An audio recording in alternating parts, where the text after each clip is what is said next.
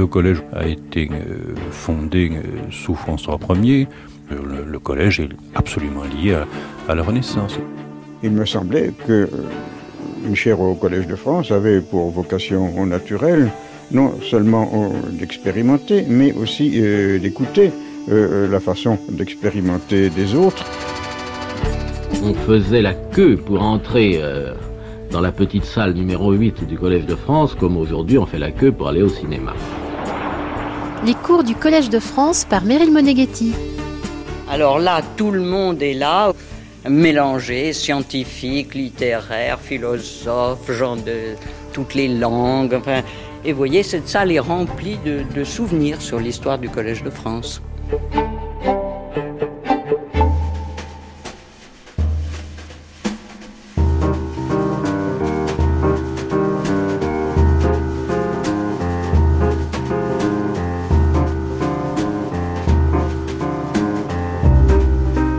Voici, comme chaque jour de cette semaine, conviés au cours du Collège de France, auquel s'associe France Culture pour partager nos recherches en marche, appréhender les mutations et les enjeux de notre monde dans un esprit interdisciplinaire. Comment l'autel de Pergame, ce monument consacré à Zeus au IIe siècle avant Jésus-Christ, est-il arrivé à Berlin? Comment cette œuvre participe-t-elle d'un modèle muséal où s'affirme la voix nationale? Demande l'historienne de l'art Bénédicte Savoie. Quels sont les règlements sur les antiquités? Quelle relation entre l'Empire ottoman et les archéologues européens en Asie mineure?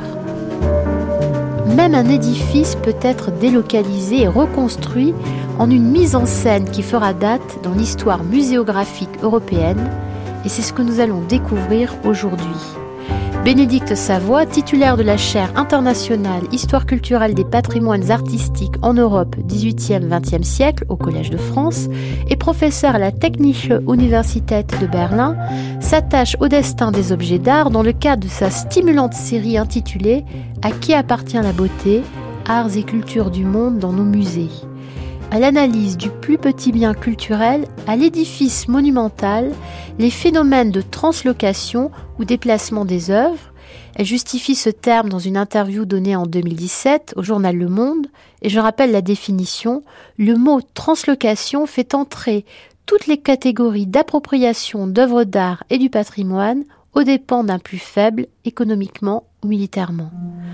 Nous suivons depuis le cours précédent le cas d'objets ou d'œuvres de l'Antiquité qui ont pu être délocalisés, sinon déracinés en toute légalité.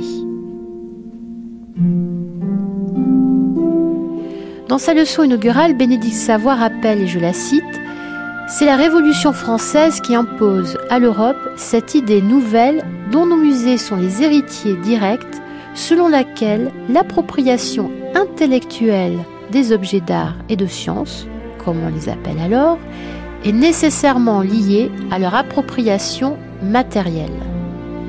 Bénédicte Savoie met alors en valeur le lien entre accumulation d'objets, production de savoir et fantasme de domination universelle. Elle rapproche ce phénomène des catégories de libido décrites par saint Augustin, puis réinvesties dans un sens laïque au XIXe et XXe siècle, la libido sentiendi, qui est le désir d'essence au sens large, la libido sciendi, qui est le désir de connaissance, la libido dominandi, qui est le désir de domination. L'histoire de l'hôtel de Pergame, d'abord parti en quelques fragments en Grande-Bretagne, puis entier à Berlin et reconstruit magnifiquement et devenant un symbole de Berlin comme le bus de Nefertiti, avant d'être emporté par les Russes, puis rendu à la RDA acte politique fort, c'est le destin singulier d'un édifice antique arraché à sa ville natale que nous suivons de la fin du 19e siècle à 1959 et aujourd'hui. Et nous gagnons le Collège de France le 3 mai 2017 pour le cours de Bénédicte Savoie, à qui appartient la beauté, aujourd'hui, l'hôtel de Pergame. L'hôtel de Pergame, dit aussi Grand Hôtel de Pergame ou aussi Hôtel de Zeus, euh, est un monument architectural, monumental, du IIe siècle avant Jésus-Christ, en marbre, qui mesure environ dans sa reconstruction actuelle, 12 mètres de haut, et qui a des dimensions euh, considérables. Je vais y revenir. Cet hôtel, pour la question qui nous occupe, est intéressant puisque nous passons entre Nefertiti et cet objet-là d'un objet euh, qu'on peut manipuler facilement, un buste de femme assez léger, à une architecture entière qui va être transportée dans les musées du nord de l'Europe, dans le cas présent à Berlin. Cet hôtel de Pergame, lui aussi, est revendiqué par les communautés du lieu où il a été pris, c'est-à-dire la ville actuelle de Bergama, en Turquie. Et vous voyez ici un petit groupe d'activistes euh, turcs ou de sympathisants d'activistes turcs euh, installés sur les euh, marches de l'hôtel de Pergame à Berlin et qui portent chacun une lettre qui ensemble forment la phrase L'hôtel de Bergame appartient à. Enfin, l'hôtel de Zeus, appartient à Bergame, Bergama, la ville actuelle de Turquie.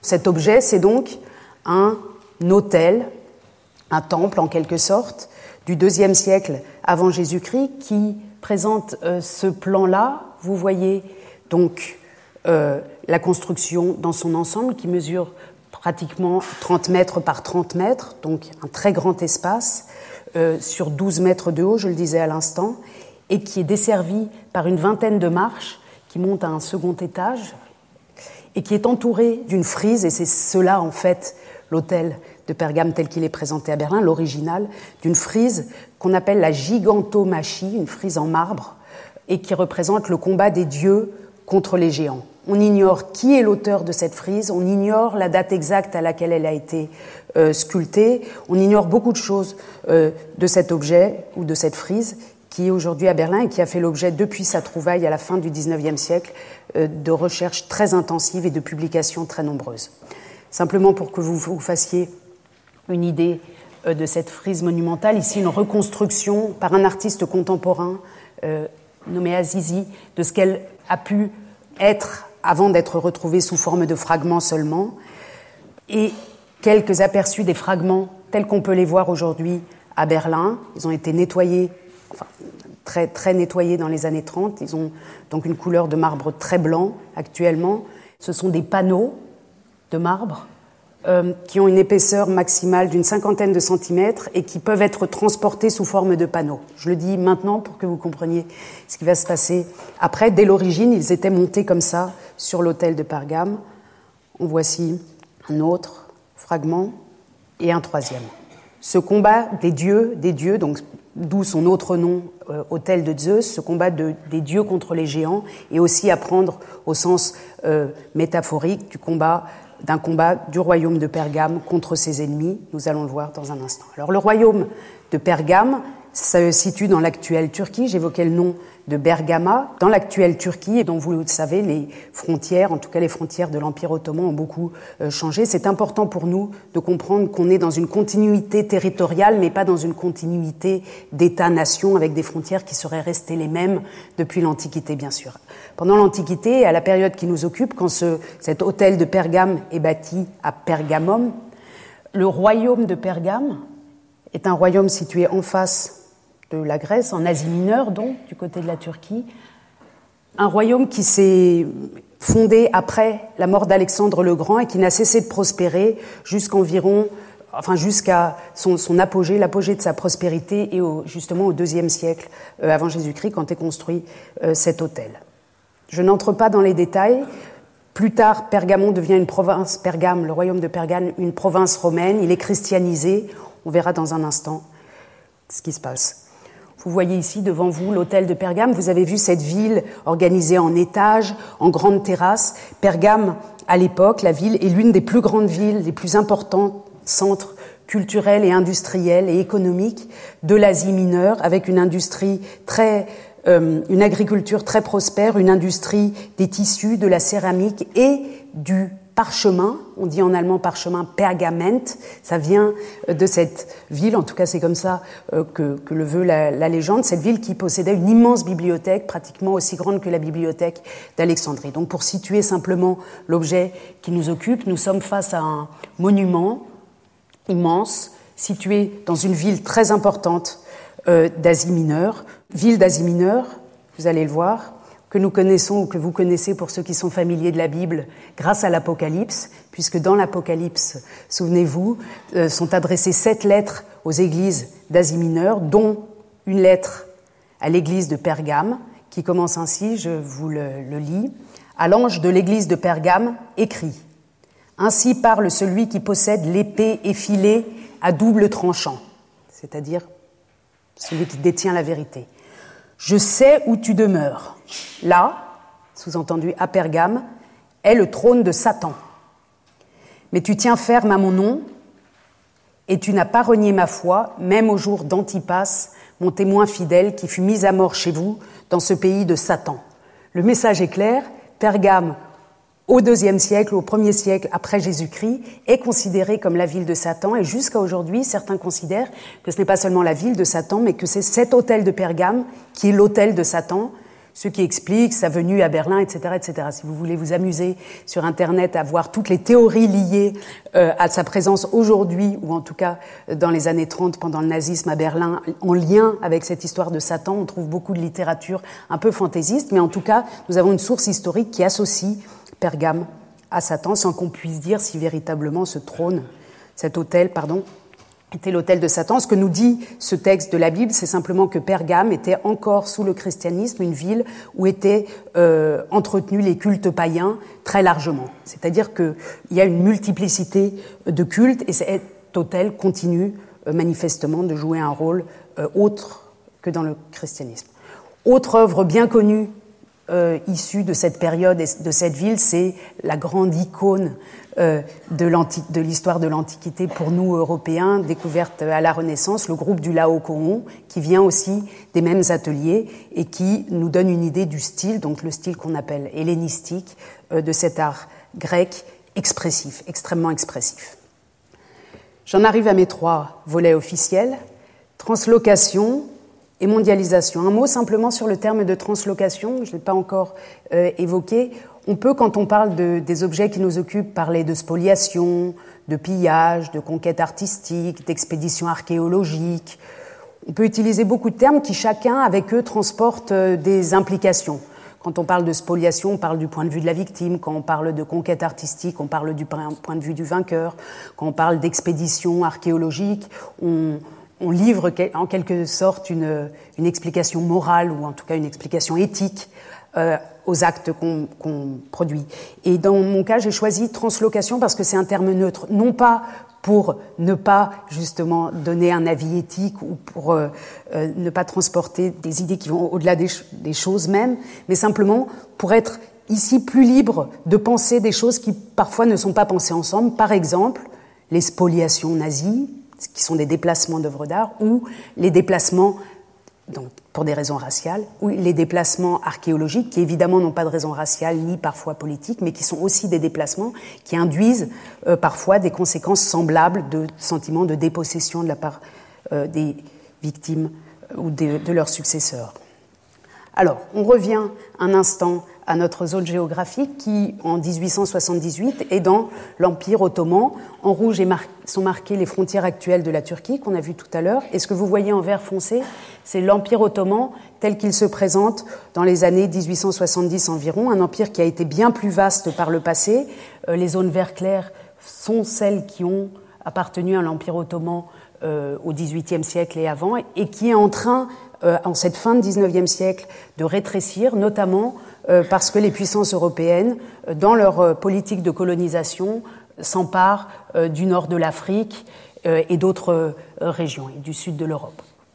La Grèce est autonome depuis 1830, elle a aidé par l'Allemagne pour se libérer de l'Empire ottoman, et à la fin des années 1870, à la fin du XIXe siècle, euh, le royaume, le, pardon, l'Empire ottoman descend jusqu'au Yémen sur la rive droite de la mer Rouge et de l'autre côté, dans un autre bras, à peu près jusqu'à euh, Bahreïn, euh, sur la rive gauche du golfe Persique. Nous sommes donc dans l'Empire ottoman et ce déplacement de l'hôtel de Pergame à Berlin à partir de 1878 est favorisé par d'abord la mise en place euh, de, ou l'invention euh, de la navigation à vapeur. Vous voyez ici un bateau, un navire de la marine de l'Empire allemand. Et on peut voir qu'au début, les cheminées de vapeur se doublent de voiles.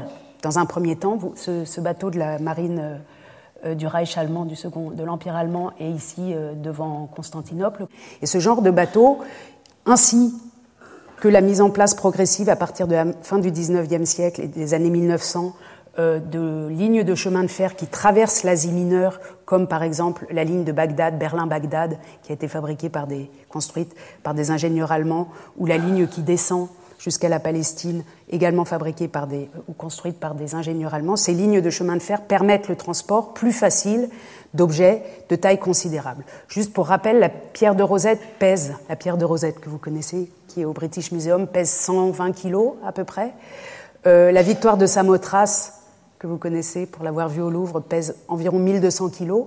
Donc on peut imaginer combien ces monuments antiques transportés en entier d'Asie mineure ou de l'Empire ottoman en Allemagne euh, demandent une infrastructure considérable pour être déplacés. Dans le cas qui nous occupe, ce sera un bateau de la marine euh, militaire donc, euh, allemande qui transportera nos fragments jusqu'à Berlin.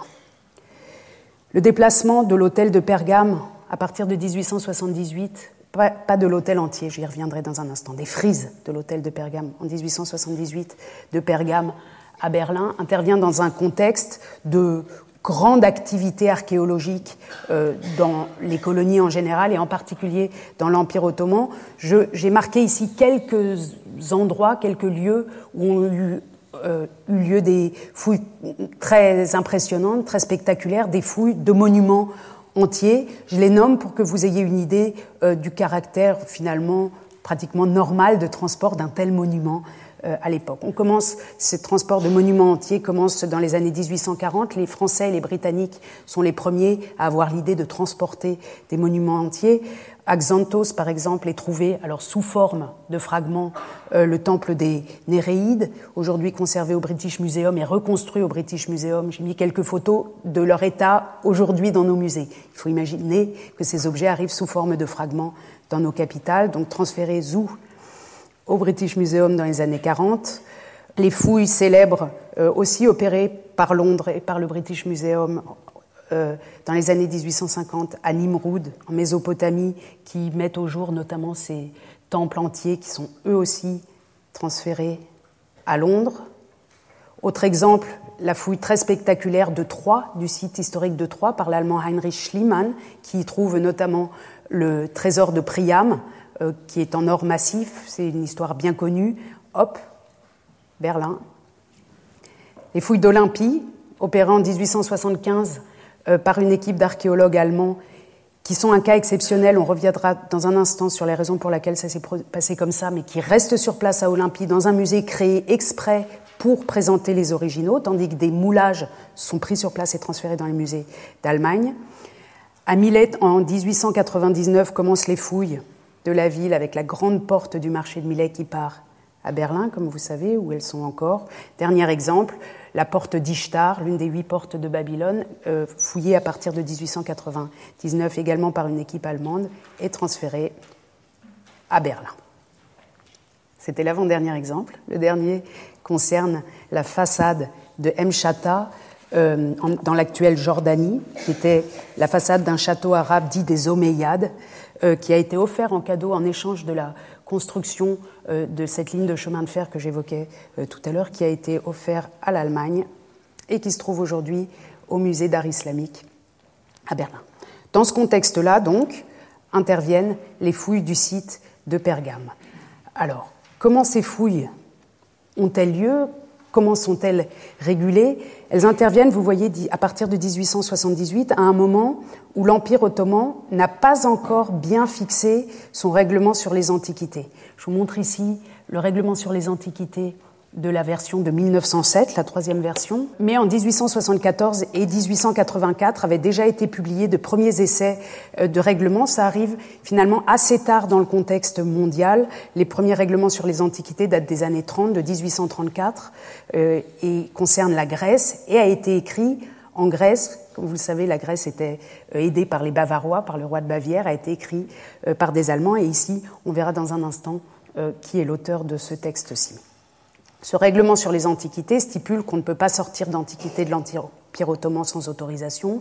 C'est un long texte avec beaucoup d'articles qu'on peut lire d'ailleurs avec grand intérêt. Alors l'effet que produit la publication de ce règlement sur les antiquités en 1884, c'est-à-dire quelques années après le début des fouilles à Pergame, est très intéressant. J'ai trouvé ici un document euh, publié par le grand archéologue Salomon Renac dans ses Chroniques d'Orient, qui écrit la chose suivante. Je vous le lis juste pour qu'on comprenne un petit peu dans quel contexte idéologique et dans quel, euh, en allemand on dirait Selbstverständlichkeit, avec quel naturel l'Europe considère que l'Empire ottoman, ou en tout cas ce qui s'y trouve sous terre, finalement lui appartient. Je vous lis euh, donc cette chronique d'Orient, qui est une chronique régulière que publiait euh, Salomon Renac dans, dans la presse archéologique. Pendant le séjour de cinq mois que nous avons fait en Tunisie, les découvertes archéologiques se sont succédées dans l'Orient grec avec une rapidité extraordinaire. Il écrit ça en 1884, dans cette période où vraiment tout l'Orient, tout le Moyen-Orient, l'Asie mineure est, et envahi par les archéologues en quelque sorte. Donc, progrès extraordinaire. Il n'est guère de semaine où les journaux d'Athènes et de Constantinople, les correspondances adressées de ces villes aux différentes revues de l'Europe, n'aient signalé le commencement de fouilles nouvelles ou le résultat heureux des explorations commencées. Puis dans le passage en blanc, il explique que bientôt il va décrire ces, ces nouvelles explorations, mais, dit-il, aujourd'hui, en 1884, nous devons nous borner à faire connaître un document tout à fait moderne mais dont l'influence peut être très considérable sur les découvertes de documents anciens. Nous voulons parler du règlement nouveau concernant les fouilles en Turquie, dont une traduction apparue dans un journal français de Constantinople, La Turquie, 1er, 3 et 4 mars 1884. On verra que les conseillers archéologiques de la sublime porte ne se sont pas mis en frais d'imagination. Ils se sont contentés de reproduire, avec des modifications insignifiantes, les lois restrictives et prohibitives appliquées en Grèce depuis plus d'un demi-siècle.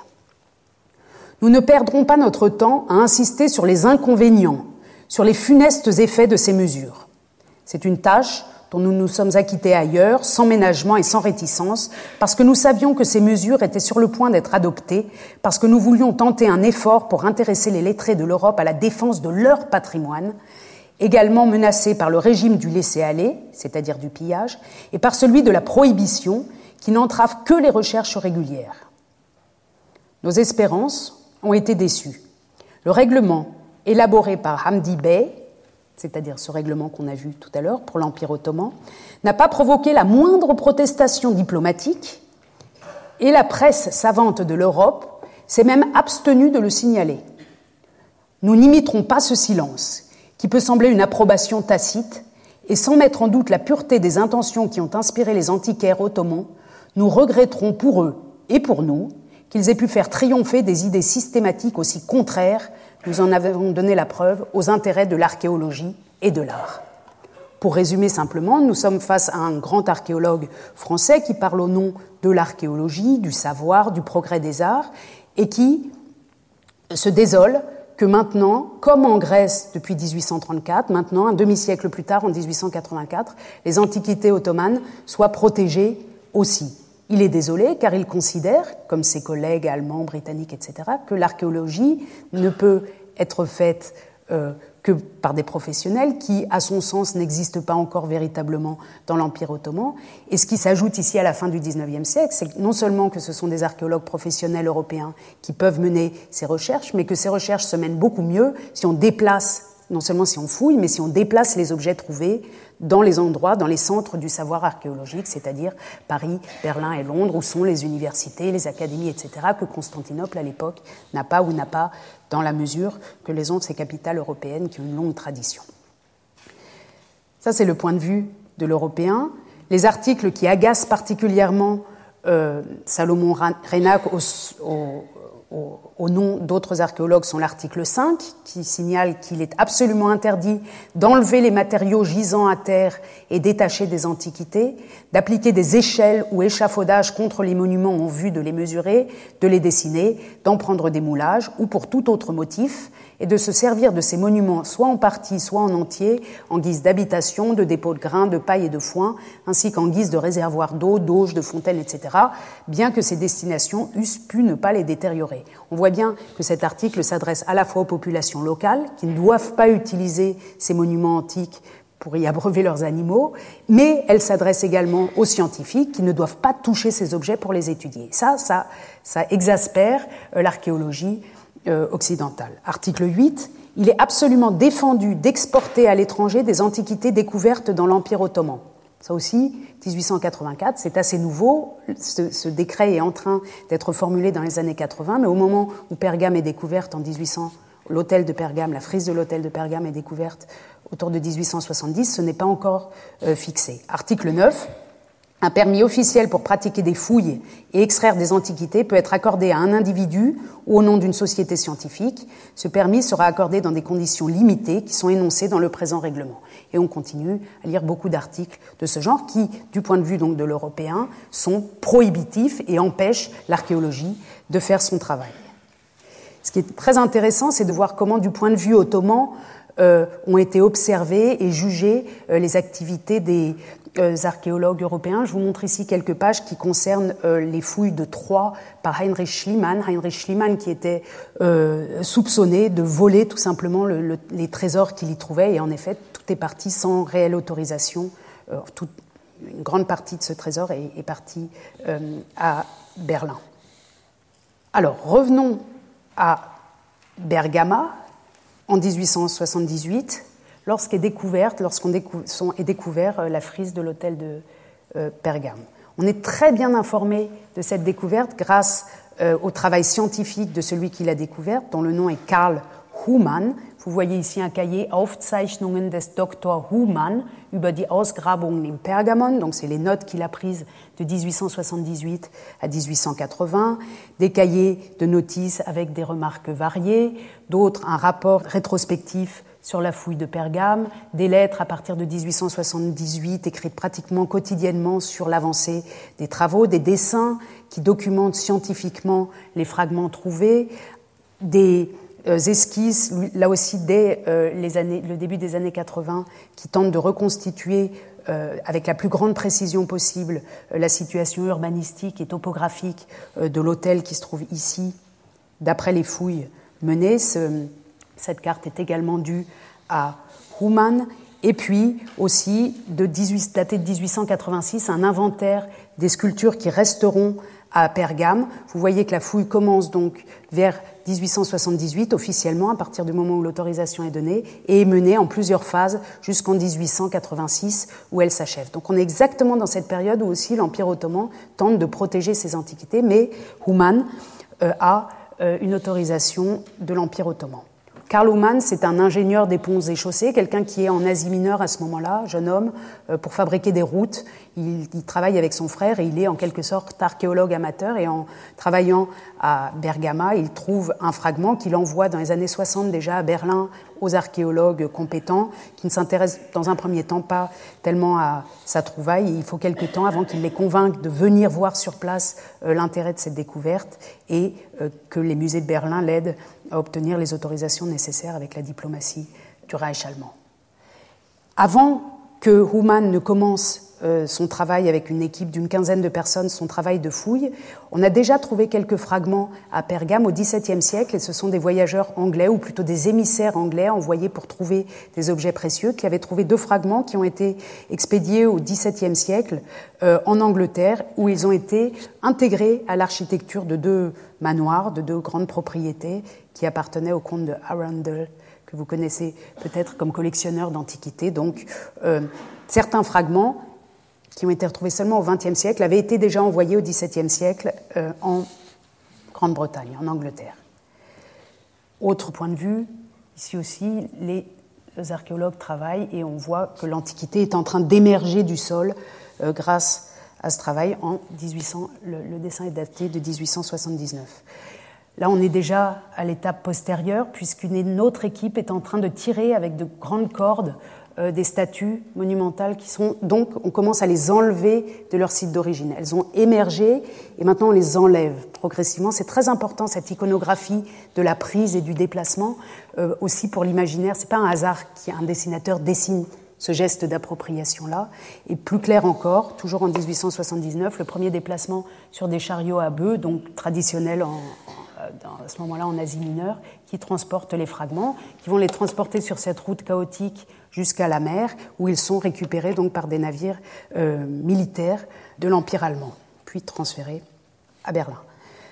Toute cette opération est menée dans une logique scientifique. il ne s'agit pas d'humilier, on n'est pas dans un cas de prise de guerre, il ne s'agit pas d'humilier un pays conquis, etc. C'est simplement l'idée scientifique qu'on va fouiller une région antique et euh, la faire émerger, et au passage, on se sert des objets, mais ces objets ne sont pas des trophées en quelque sorte, ils font l'objet d'un travail euh, de documentation. Vous voyez ici de très beaux dessins assez grands qui datent eux aussi, qui sont aussi de 1878 et 1879, donc très précoces, dessinés par Karl Humann, l'ingénieur lui-même, qui tente déjà de remettre les fragments qu'il a trouvés dans le bon ordre. Donc vous retrouvez ces plaques et lui tente de reconstituer cette frise qui était autour euh, de l'hôtel de Pergamon. Et cette idée de reconstitution de la frise ou de l'hôtel de Pergame en général va être le moteur de toute cette entreprise. Donc on a trouvé des fragments, mais maintenant il faut les remettre ensemble. C'est le grand projet lié à cette fouille de Pergame. Voilà une autre euh, esquisse datée de décembre 1878. Donc très tôt, l'idée qu'on va reconstituer ces fragments, les remettre ensemble, euh, est, est, présente dans l'esprit des scientifiques.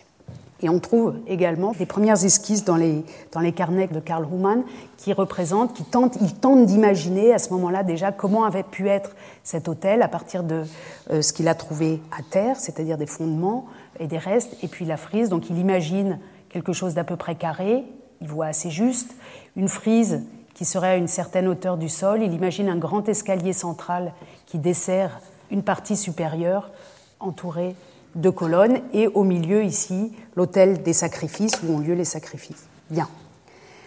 On en est là. On avait une ville antique qui a été engloutie par la terre, par le temps, au fil des siècles. Elle n'a pas été spécialement détruite. Elle n'apparaît plus. Au XVIIe siècle, certains fragments avaient été envoyés en Angleterre. Et puis à la fin du XIXe, arrive une équipe berlinoise, un ingénieur, qui un peu par hasard tombe euh, sur ce lieu et mène des fouilles euh, scientifiquement euh, correct, très correct, très au, niveau de la science euh, archéologique de la fin du XIXe siècle, très bien documenté, avec toutes les autorisations nécessaires.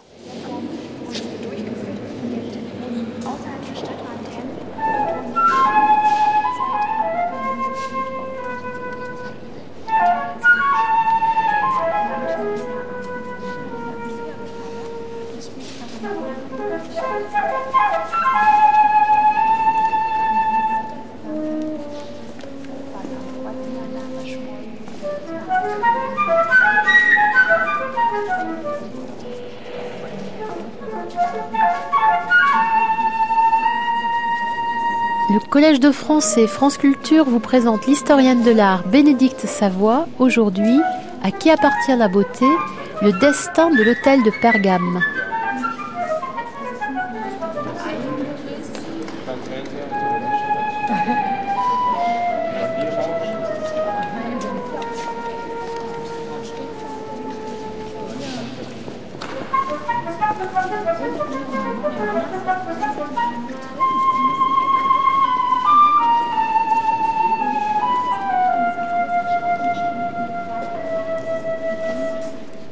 Troisième et dernier volet, reconstruction et affirmation nationale.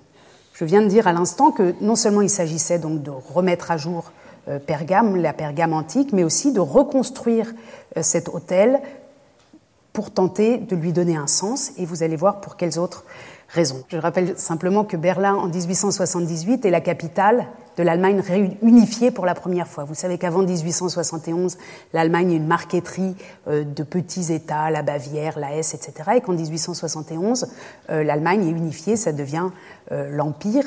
Et c'est en quelque sorte un empire assez tardif, un peu en retard par rapport à des pays, les pays concurrents de l'époque pour pour l'Allemagne, c'est-à-dire la France et l'Angleterre. Et Berlin en particulier n'a jamais été une capitale centralisée, elle était la capitale de la Prusse et elle est assez en retard pour ce qui concerne euh, ses institutions et notamment euh, les musées. Vous voyez ici l'île des musées au centre de Berlin. Ici, en 1878, les lignes de train, ce qu'on appelle la S-Bahn à Berlin, la Schnellbahn, existent déjà.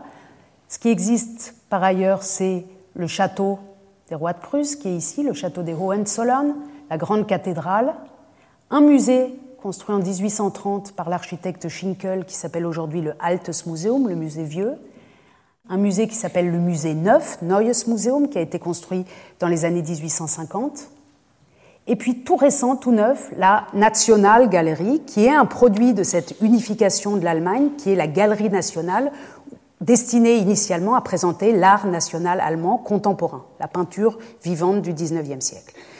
Donc quand ces objets trouvés à Pergame d'archéologie arrivent, euh, ils n'ont pas de musée. Pour eux, les sculptures antiques sont conservées ici au rez-de-chaussée du Altes Museum à cette époque-là.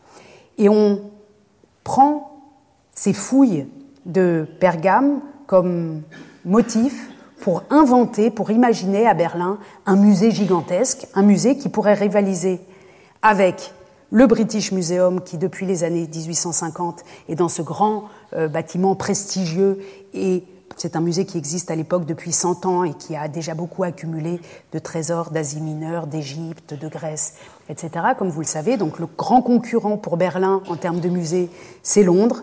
Et c'est par ailleurs le Louvre à Paris qui a fait l'objet sous Napoléon III d'agrandissements considérables. Dans les deux cas, à Londres comme à Paris, des sommes considérables ont été, vertigineuses, ont été investies dans ces grands musées autour de 18, entre 1850 et 1870 à peu près.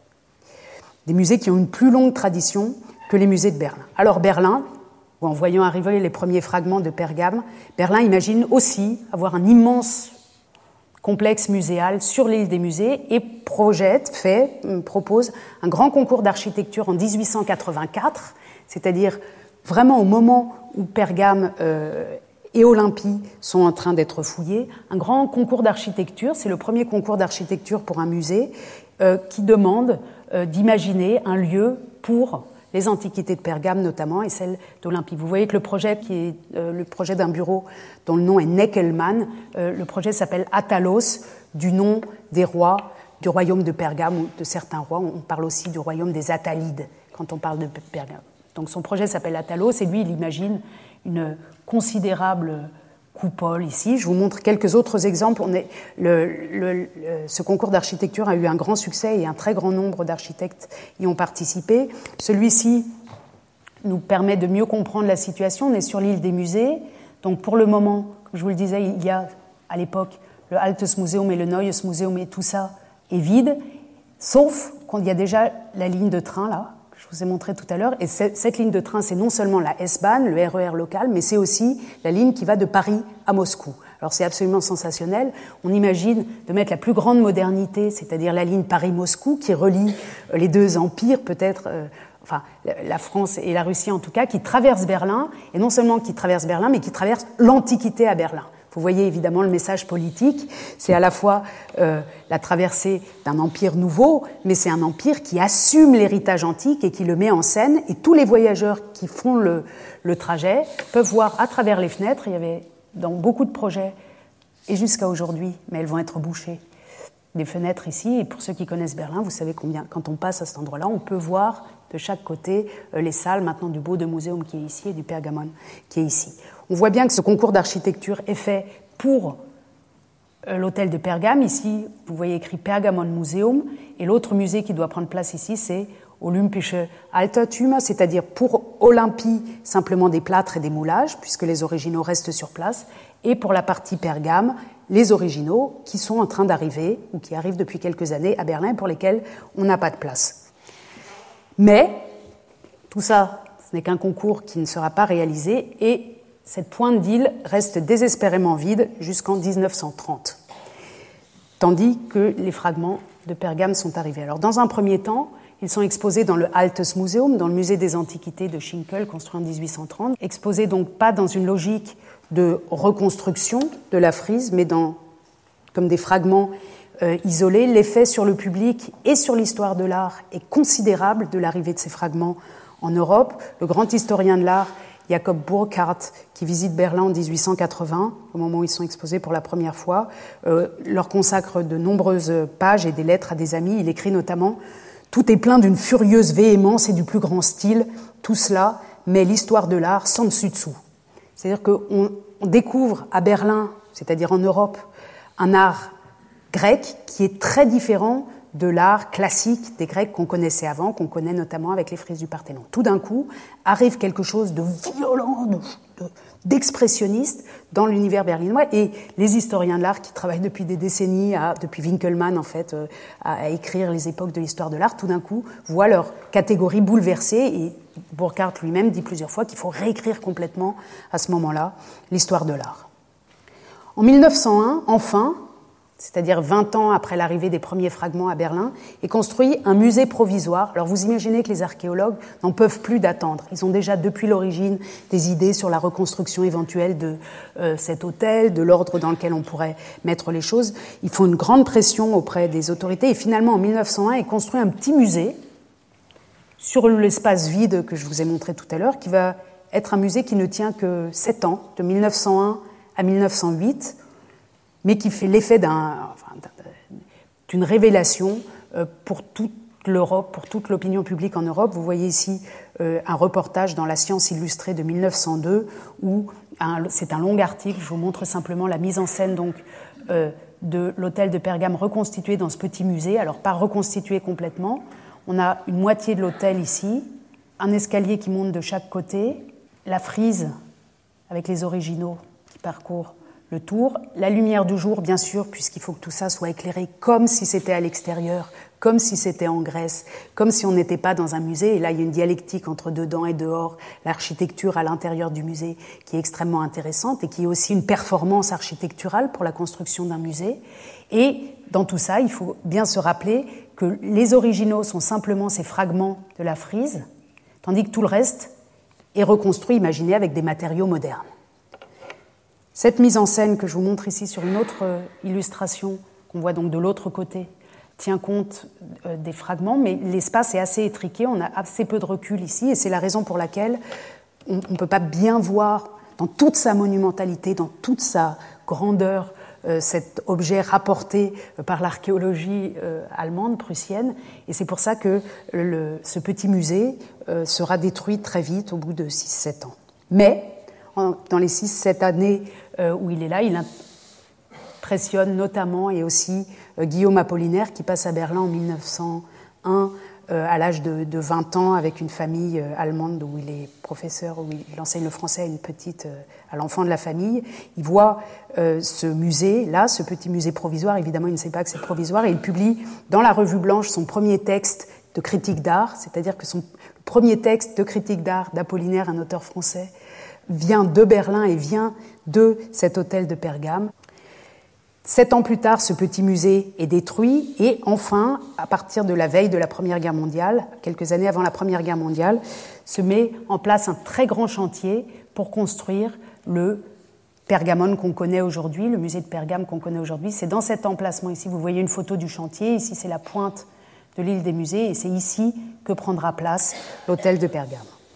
Alors cette, ce musée est inauguré en 1930, neuf ans après la Seconde Guerre mondiale. Les travaux durent euh, plusieurs décennies parce que tout ça est construit sur de l'eau. C'est très mou, ça s'enfonce, c'est très compliqué.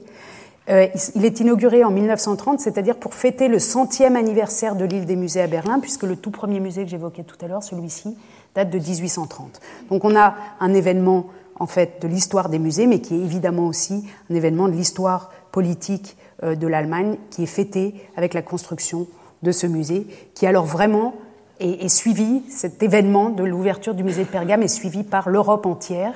Vous voyez ici donc dans la presse un article intitulé euh, Le Pergamon ressuscité, Das wiedererstandene Pergamon, avec des photos euh, de ces frises reconstruites. Et ce musée est d'autant plus spectaculaire qu'en 1930, ils sont reconstitués aussi dans d'autres salles, la porte de Ishtar, que j'évoquais tout à l'heure, et la, rue de la procession euh, de Babylone, et par ailleurs les trouvailles de Milet en Asie mineure. Donc on est dans un bâtiment gigantesque qui reconstitue en taille à 100% en quelque sorte des originaux ou avec des éléments originaux, une antiquité rêvée mais dans laquelle on peut marcher, on peut se déplacer comme un grand décor de cinéma fait avec des originaux. Ce, type de reconstruction-là en 1930 n'existe nulle part ailleurs euh, en Europe. On le connaît un peu par les expositions universelles qui avaient inventé des temples égyptiens un peu de carton-pâte ou peint ou fait en, papier mâché parfois ou en, plâtre. Ici, on est avec de la vraie Antiquité reconstituée par la science archéologique allemande. L'effet est considérable. Ça devient, ce musée, l'un des pôles d'attraction euh, touristique Berlin. Je vous montre ici des prospectus qui ont été publiés à, des, centaines de milliers d'exemplaires au moment des Jeux Olympiques de 1936 pour le monde entier. Ce sont des petits flyers, des petits prospectus dans toutes les langues. Allemagne, le musée de Pergane, Allemagne, le Museo de Pergamo, Germania, le Museo del Pergamo, et même en brésilien, enfin en portugais pour les Brésiliens qui, qui viendraient euh, dans le cadre des Jeux Olympiques, euh, une brochure en portugais. Ici, on est alors en 1936. Entre-temps, le musée a été inauguré en 1930. En 1933 arrive le national-socialisme et élu Hitler euh, chancelier du Reich. Euh, et ce musée va être instrumentalisé politiquement, comme il l'avait été d'ailleurs sous les régimes précédents, mais cette fois euh, dans, le, dans le cadre de l'idéologie nazie. Un peu avant, pardon, en 1932, j'ai inversé mes diapos, même Charlie Chaplin visite le musée de Pergame incognito lors de son voyage à Berlin en 1932, où il est suivi partout par la presse. Et ici, un photographe a fait une photo rapide de lui devant les frises, où il semble en contemplation.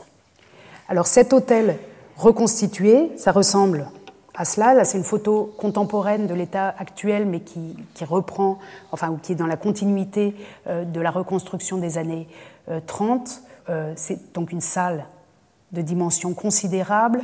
On trouve l'hôtel ici reconstitué à demi, avec une grande volée de marches euh, complète, entière, qui n'est pas divisée comme dans le musée précédent. Et ce qui paraît absurde quand on y va, et si vous y êtes allé, vous, l'aurez senti, absurde et, et, à la fois euh, très fort, c'est que comme la salle n'est quand même pas assez grande pour contenir euh, une reconstruction, en tout cas les archéologues et les gens de musée n'ont pas décidé de faire ça, n'ont pas fait ce choix. Ils ont décidé de reconstruire simplement la moitié avec cet escalier et tout ce qui aurait dû être derrière, qu'on aurait pu voir en faisant le tour euh, de l'hôtel, est déployé dans la salle. C'est-à-dire quand vous êtes face à cet escalier et que vous vous tournez comme ça, vous voyez tout d'un coup au lieu de devoir faire le tour de l'hôtel comme vous l'auriez fait euh, pendant l'Antiquité. Alors l'effet euh, sur le public est très fort. Je vous montre deux extraits, l'un positif, l'un négatif, euh, de visiteurs français, de journalistes français qui ont visité ce musée, l'un en 1929, juste avant l'ouverture, et l'un en 1932, deux ans après l'ouverture. Le premier est un reportage publié dans l'illustration d'un journaliste qui s'appelle Louis Gillet. Il écrit L'effet est inouï. Il est peut-être excessif, car enfin on embrasse d'un regard, on reçoit d'un coup, pour ainsi dire, le choc total d'une masse sculptée qui se répartissait autrefois sur les quatre faces de l'autel. Le spectateur antique devait faire le tour du monument dont il ne pouvait embrasser à la fois plus du quart. Ici, les quatre faces s'additionnent, précipitent simultanément d'un mouvement accéléré sur le spectateur chancelant leur bourrasque, leur tempête des dieux, de dieux et de titans. On demeure d'abord étourdi, comme dans le vent d'une avalanche. Aperçus ainsi, dans le tonnerre et le tumulte de leurs épisodes, dans l'enchevêtrement de leurs formes, dans le mouvement furieux du drame qui les emporte, on subit comme une trombe le poids de cette force héroïque, de cette cohue divine. Dans ce duel où les êtres célestes hein, et les éléments révoltés, on croit voir la Grèce, comme au temps de ses origines, aux prises avec l'Asie, avec le monstrueux essaim de chimères, de dragons, de guivres, de griffons, dont la nuée impure peuple les songes de l'Orient. Donc là encore, on est face à quelqu'un qui, qui, fait une entrée totale, immersive, dans un monde entier grâce à cette reconstruction muséale. Je continue à lire son, une partie de, son reportage qui est très long et qui est intéressant pour euh, la dimension muséologique et politique liée à cette reconstruction. Quoi qu'il en soit, écrit Gillet, cette mise en scène est une révolution en muséographie. Il ne s'agit plus d'aligner les chefs-d'œuvre comme des objets de vitrine, mais de leur restituer la vie monumentale, leur puissance physique. Tous les directeurs de musées devront prendre désormais des leçons à Berlin. Il ne sera plus permis au British Museum d'exposer dans une cave les restes du mausolée et de présenter dans une galerie étouffée, comme les ossements détachés d'un fossile, les débris augustes du Parthénon. On rougira de voir les dieux relégués dans un débarras. Ce système a été appliqué avec une audace de grand style par monsieur le professeur Vigand, le directeur du musée qui avait proposé cette reconstruction. Où est le temps où l'on ne craignait pas de mutiler un monument pour en arracher une figure ou un détail décoratif? Ce sont des monuments entiers qui ont été transportés d'un seul bloc à Berlin. L'architecture devient Museumsfähig, objet ou gibier de musée. Un jour, on exposera la colonnade du Louvre. Monsieur le professeur Vigand me fait toutefois observer qu'il est pur de tout vandalisme. Il n'a détruit ou dégradé aucun monument existant. Ce sont des ruines exhumées de terre qu'il a ressuscitées et patiemment recomposées, à peu près comme on a procédé pour les nouvelles fouilles de Pompéi, où la cendre tamisée sur place a rendu au jour les éléments de la vie domestique et jusqu'à l'atmosphère de la ville ensevelie. Donc ici, on voit bien comme, il y a un projet scientifique, ou en tout cas présenté comme un projet scientifique, et qu'il est vraiment un projet de reconstruction, euh, devient un modèle muséal lié euh, à un discours national. Les Allemands, font, les, Allemands nous montrent le chemin, il faudra que les Français et que les Anglais suivent ce chemin. Ça, c'est une voie. L'autre, beaucoup plus critique, est celle euh, d'un auteur qui s'appelle Albert Flamand, qui a visité Berlin en 1932 et qui décrit à son tour euh, ce musée tout récemment ouvert. Dans les salles du rez-de-chaussée, si vastes qu'un géomètre seul pourrait leur attribuer une dimension, au plafond entièrement vitré, à la hauteur d'un quatrième ou cinquième étage, les vestiges, la frise de Pergame ont été reconstitués dans le même esprit exactement que les horizons et les brasseries ou terrasses du Haus Vaterland. Ça, c'est une critique très claire. À la même époque, à Berlin, il y avait de très grands complexes euh, gastronomiques, des grands cafés, des grands restaurants où on pouvait traverser euh, les chutes du Niagara en quelque sorte, des grands paysages qui étaient reconstitués. lui, il se plaint que cette antiquité soit rabaissée au niveau d'un décor en quelque sorte de restaurant. À l'aide d'un fragment de corniche de quelques centimètres de largeur, on a reconstitué des mètres de corniche. On a refait des colonnes titaniques dont on ne possédait qu'un fragment de la base et une partie de chapiteau. La frise fameuse des guerriers combattants et des chevaux a été restaurée dans le même esprit sur une base de pierre cyclopéenne, sous un entablement démesuré. De fameux docteurs n'ont pas remplacé les bras et les jambes emportés par la rafale des siècles passés sur ces ruines, mais ils les ont incrustés dans une composition destinée à donner à l'ensemble, dès l'entrée, l'aspect primitif. L'effet est insupportable, disproportionné, sans grandeur et sans signification. Cette salle semble avoir été aménagée pour une représentation de quelque tragédie mise en scène par un entrepreneur de ciment armé. Le grand défaut de l'allemand, nous venons d'y toucher, il croit à ce qu'il reconstitue, comme il croit au nombre. Il refait les siècles, il camoufle le passé, il éclaire d'une dure étincelle de magnésium la nuit des âges engloutis dans la mort, et il se figure sincèrement leur restituer le soleil et la vie là aussi un discours politique, esthétique et politique contre cette esthétique euh, de la reconstruction.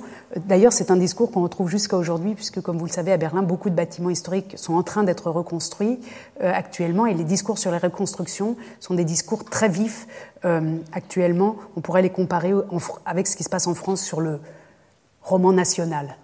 En, Allemagne, on parle peu du roman national, mais on reconstruit à l'ancienne. Et c'est une tradition dont on voit qu'elle a été euh, vivement discutée. J'ai presque terminé. Je vous montre ce qui est advenu de ce monument après, dans la deuxième moitié du XXe siècle.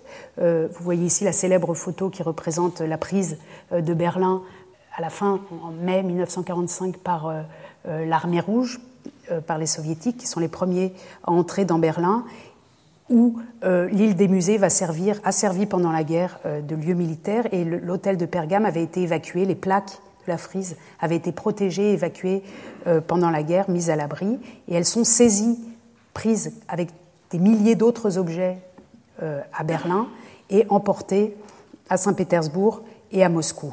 Donc vous voyez, si on résume en quelque sorte le trajet de ce monument, du deuxième siècle avant Jésus-Christ. Du deuxième siècle avant Jésus-Christ, à la fin du XIXe, il était sous terre à Bergama, donc dans l'Empire ottoman.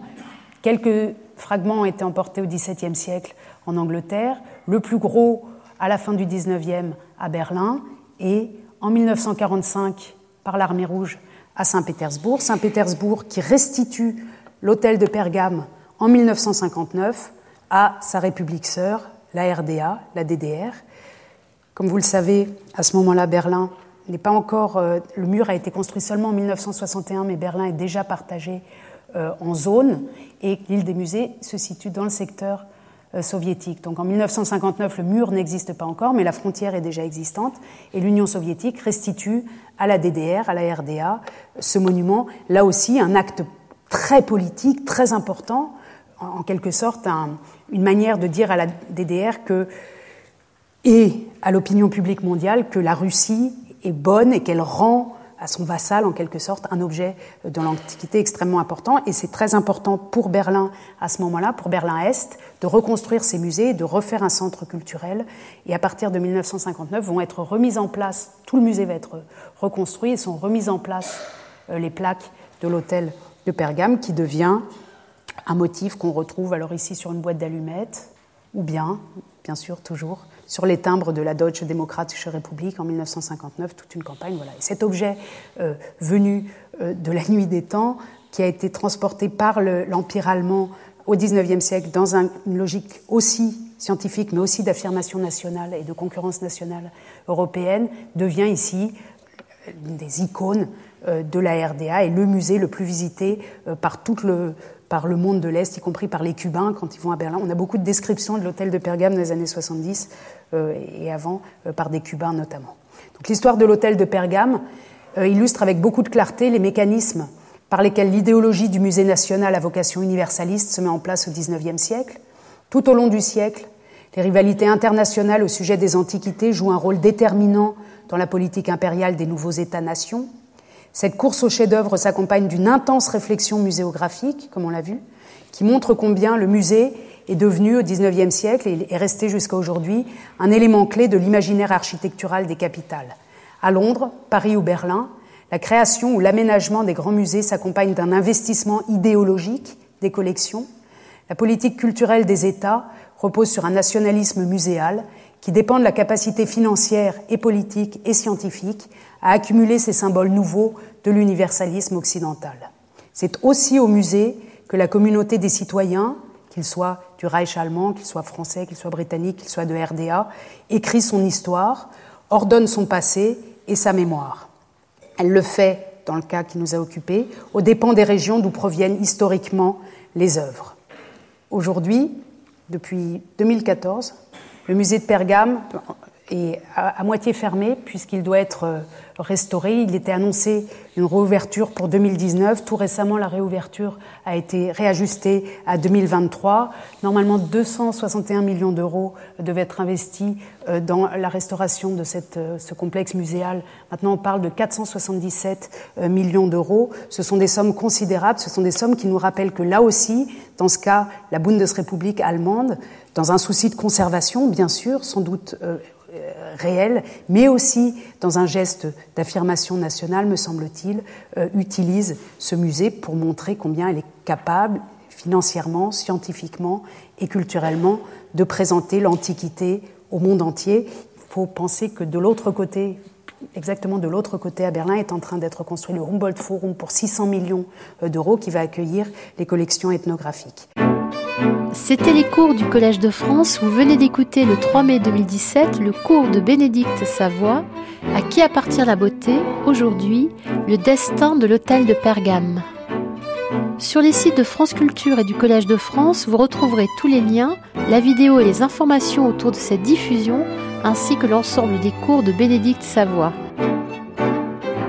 Réalisation Anne Sacheret, présentation Meryl Meneghetti. Demain, nous poursuivrons notre enquête sur les œuvres déplacées en compagnie de Bénédicte Savoie. Belle journée à l'écoute de France Culture.